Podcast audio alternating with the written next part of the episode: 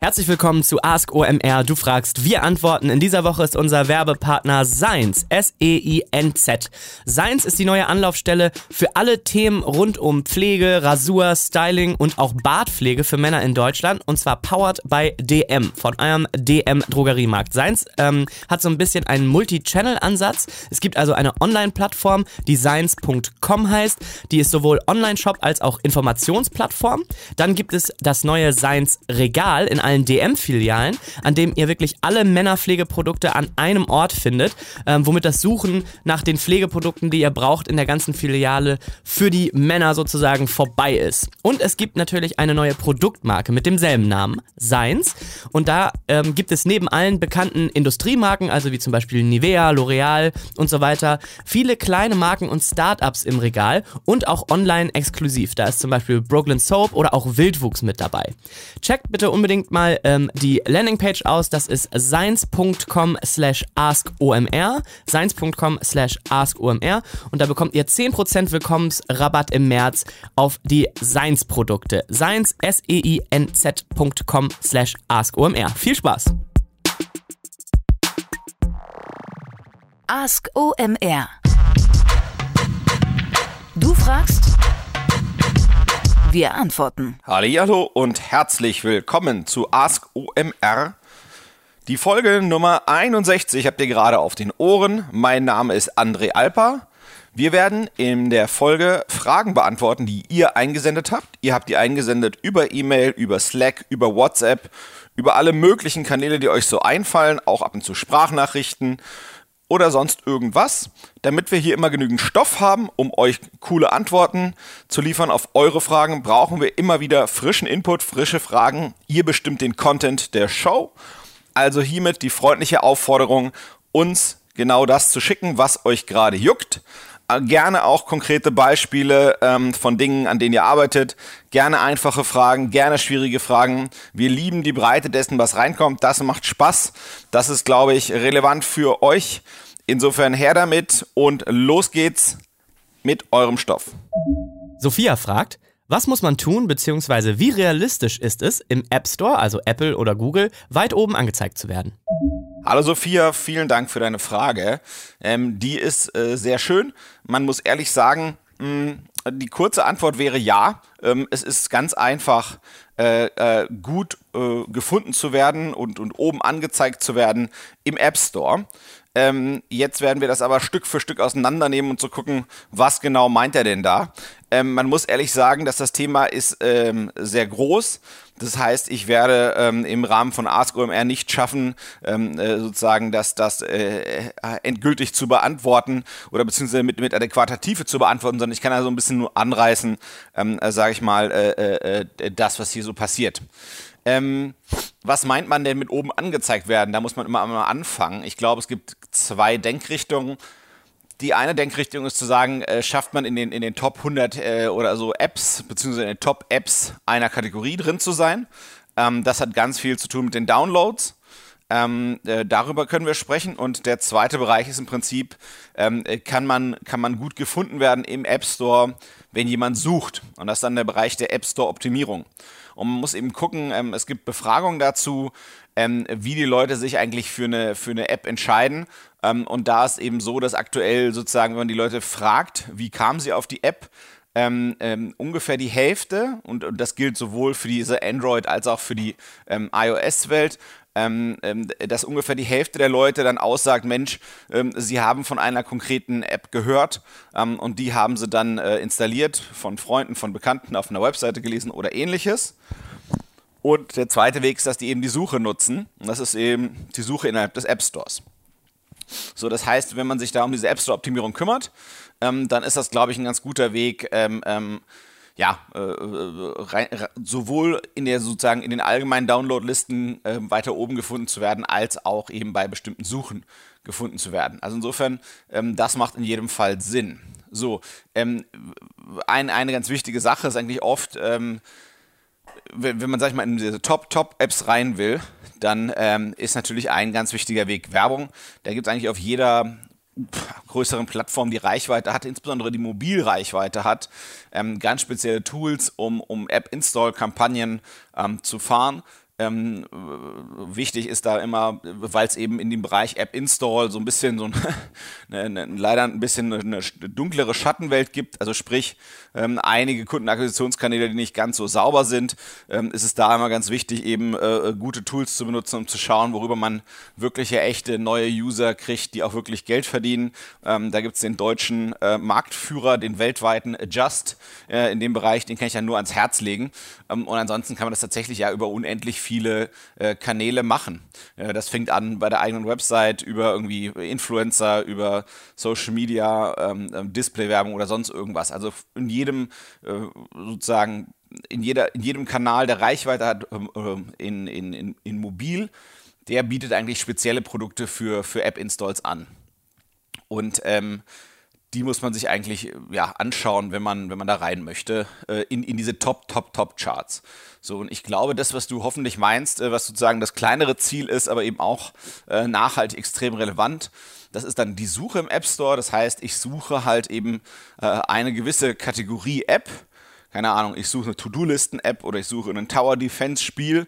Das heißt, ich weiß grob, was ich will, ähm, aber ich mache eine generische Suche. Das heißt, ich habe mich noch nicht festgelegt, welche konkrete To-Do-Listen-App es wird oder welches konkrete Tower-Defense-Spiel es wird. Das ist dann sozusagen der Bereich App Store-Optimierung. Und ähm, der ist im Prinzip ja ein, ein, kleiner buckliger Verwandter der Suchmaschinenoptimierung, würde ich sagen. Ähm, insofern ähm, ähm, es ist es ist nicht so komplex. Deswegen sage ich das so, beziehungsweise die, diese Suchalgorithmen innerhalb der App Stores, ich finde die nicht so fortgeschritten wie jetzt die, die Suchalgorithmen, die man fürs Web hat. So, und wenn man über Suchmaschinenoptimierung nachdenkt, äh, die hat immer zwei Seiten.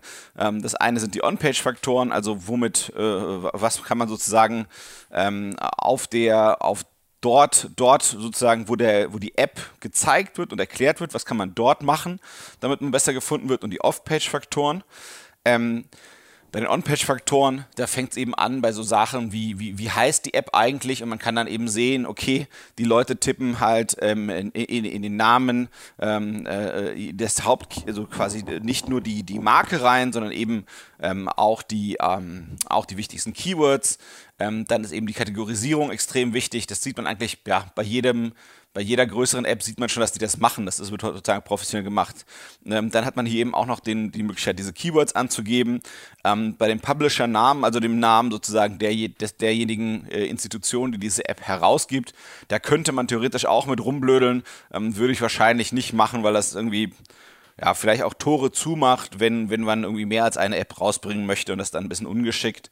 Ähm, dann gibt es eben die Description und das App-Icon und dann last but not least die, Bilder und Videos ähm, von der App, die ich ja hochladen kann im App Store, ähm, um eben zu triggern, dass die Leute äh, das Ding installieren. Und dann die Off-Page-Faktoren, ähm, sozusagen das Pendant dazu. Ähm, das ist natürlich nicht ganz klar, wie das stattfindet, ähm, aber man, man mutmaßt verschiedene Dinge ich glaube, es ist extrem wichtig, ähm, wie die Bewertungen sich entwickeln. Ich glaube, bei, bei guten Bewertungen ähm, ähm, werden Spiele, äh, äh, Entschuldigung, Apps eher äh, weiter oben angezeigt. Ähm, und das ein ganz wichtiger Faktor sind Downloads. Ähm, und last but not least, ich glaube, ähm, äh, äh, was weiteres Wichtiges ist, wie viel Traffic wird eigentlich dahin gespült, sozusagen auf die Landingpages, ähm, der nicht über die Suche kommt. Das heißt, wenn man selber sagen wir mal, Bemühungen außerhalb des App Stores macht und eben App-Install-Kampagnen fährt, äh, bringt man ja Traffic dahin. Und ich glaube eben, dass dieser so zumindest meine Beobachtung, äh, beeinflusst, wie man gefunden wird ähm, innerhalb dieser Suchergebnisse, innerhalb der App Stores. Ähm, ich hoffe, dass das hilft, so ein bisschen das zuerst verstehen. Wenn, wenn man diese Sachen relativ gründlich macht, ähm, gibt es eigentlich keinen Grund, nicht weit oben aufzutauchen. Also wie gesagt, ich finde die äh, Suchalgorithmen und die Suchergebnisse innerhalb der App Stores nicht auf dem allerhöchsten Niveau. Ähm, es gibt da auch eine ganze eigene Toolwelt. Ach, die heißen dann App Annie, App Tweak, Sensor Tower, Searchman, ähm, äh, so, sonst was alles. Ähm, die können einem relativ viele gute äh, Einsichten geben darüber, was eigentlich wie gesucht wird. Ähm, man muss halt, ja, äh, wahrscheinlich geht es zu tief, wenn wir reingehen. Man kann halt letztendlich, es ist einfach alles recht begrenzt im, im Unterschied zu einer Website. Ja? Das heißt, die Menge Content, der untergebracht werden kann, der ist einfach sehr, sehr kurz. Ähm, und, und deswegen muss man sich da halt einfach äh, konzentrieren. Äh, meine Empfehlung immer, weil, weil diese Projekte, die, die App Store Optimierungsprojekte, die ich so mitgekriegt habe zu Zeiten, wo ich noch ähm, Agenturinhaber war, die sind relativ kompakt. Das sind jetzt nicht so wie, wie, wie äh, SEO-Projekte, also Suchmaschinenoptimierungsprojekte, ähm, ähm, die teilweise auch, auch, mal zwei Wochen lang gehen oder, oder, oder sagen wir ein Dutzend Manntage äh, aufwärts dauern können, sondern sind eher so zwei, drei äh, äh, Manntage, äh, die da reinfließen. Äh, äh, dann, dann hat man in der Regel eine erste starke Entwicklung, die man dort sieht und dann legt man vielleicht nochmal so ein Projekt nach und danach hat man eigentlich so 80, 90 Prozent des Weges gegangen. Ähm, das ist typischerweise eigentlich etwas, was ich oft sehe, was eben an Freelancer oder Agenturen ausgelagert wird. Ähm, wenn du dann Empfehlungen brauchst, komm auf mich zu. Ähm, und ansonsten, ähm, also wie gesagt, ich würde da nur Mut machen. Ich glaube, man kann sich da ähm, ähm, gute Sachen zu zurecht googeln. Es gibt auch ähm, eigene Konferenzen, äh, wo es eben nur um, mobiles Performance-Marketing geht. da gibt es diesen Mobile Ads Summit, der findet, glaube ich, einmal im Jahr statt. den würde ich zu dem Thema empfehlen. Wenn dir sonst nichts einfällt, im OMR-Universum gibt es da auch einiges ähm, in der Richtung. Insofern, äh, ja, nur Mut. Ähm, es ist überschaubar, komplex, sozusagen bei Suchen innerhalb der App Stores gefunden zu werden. Die bringen auf jeden Fall, wenn man dort erstmal positioniert ist, wenn man auf die richtigen Keywords gesetzt hat, bringen die jeden, äh, jeden Tag, jeden Monat immer wieder neue Nutzer. Das heißt, das akkumuliert sich und dann ist natürlich eben wichtig, dass die App auch geil ist. Das heißt, äh, äh dass es weitergesagt wird, die App, weil letztendlich das, das, das ist so ein virales Element entwickelt, dass natürlich die App, äh, wenn sie gut gemacht ist und, und wenn man sieht, der User ist engaged, also so der, der, der nutzt die App, die er runtergeladen hat, deine App, eure App, ähm, dass er dann eben auch aufgefordert wird zu bewerten, dass er aufgefordert wird weiter zu empfehlen. Ähm, ich glaube, äh, dann, dann gibt es da eben eine ganze Menge, die man eben auch noch machen muss, damit das eben sauber funktioniert. Nur Mut und viel Spaß und Erfolg im App Store. Die nächste Frage kommt von Paulina. Wie kann ich Telegram sinnvoll für Marketingmaßnahmen nutzen? Danke für die Frage, Paulina. Also das hat auf jeden Fall erstmal Kopfschmerzen bereitet, darüber nachzudenken, weil ich mich da anfangs erstmal gar nicht so gut auskannte und mich erstmal reinwurschteln musste. Ähm, ich nutze Telegram nur selten äh, und habe nur einen Freund, der total narrisch daran ist. Ähm, das heißt, es war auf jeden Fall äh, super spannend, äh, sich damit auseinanderzusetzen. Ähm, ich habe zwei Sachen zu bieten. Ähm, ich glaube, das eine, was, was irgendwie ganz, ganz besonders ist an Telegram, sind äh, äh, neben des, dem, dass quasi die Anonymität äh, da groß ist, ähm, sind auf jeden Fall diese Custom Sticker, die scheinen auf jeden Fall gut anzukommen. Ähm, ich glaube, damit könnte ich mir irgendwie Quatsch vorstellen, den man machen könnte ähm, für so Branding-Maßnahmen. Ähm, aber letztendlich das, was eigentlich der, der heiße Scheiß auf Telegram sind, sind diese Gruppen und äh, da gibt es ja auch ganz viele offene Gruppen. Ähm, tatsächlich kenne ich jetzt keine wirklichen echten ähm, äh, Business-Marketing-Cases äh, aus dem Bereich Telegram.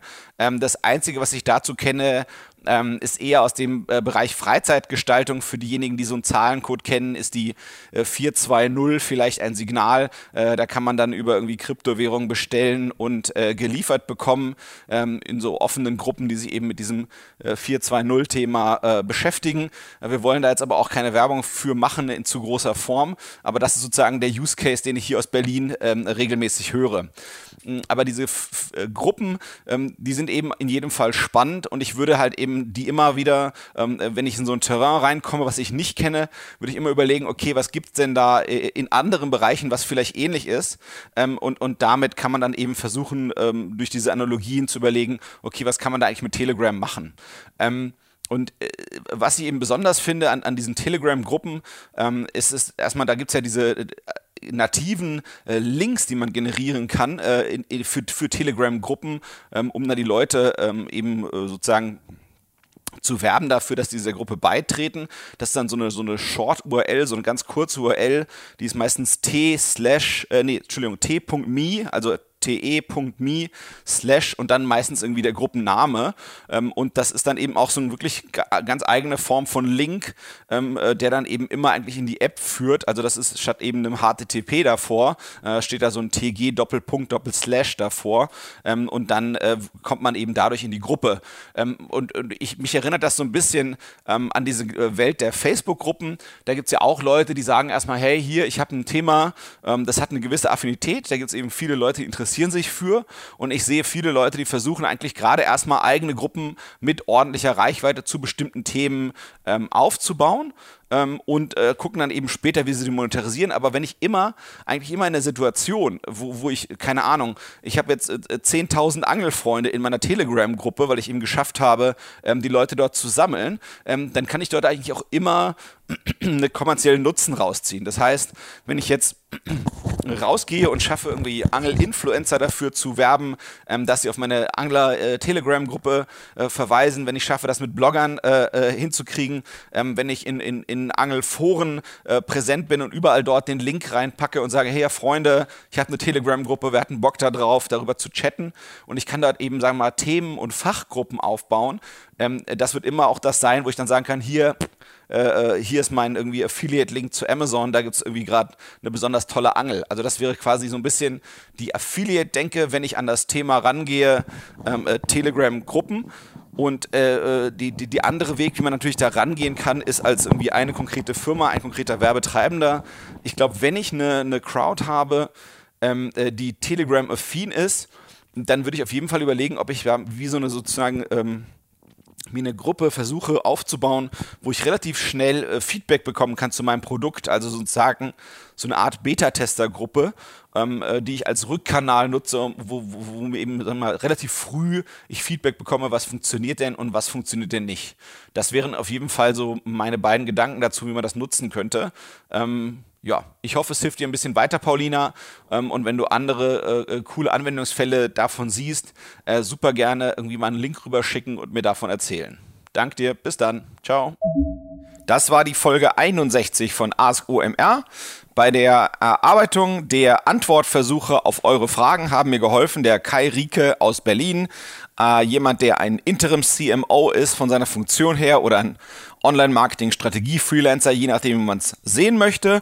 Und der zweite, äh, der mir geholfen hat beim Beantworten, äh, der sozusagen Erarbeiten der Antworten, ist der Erik Siegmann aus Hamburg von einer Online-Marketing-Strategie-Boutique namens Digital Forward. Mein Name ist André Alper. Bis bald hier und erzählt euren Online-Marketing-Freunden von diesem Podcast, bewertet uns, empfehlt uns weiter. Danke, ciao.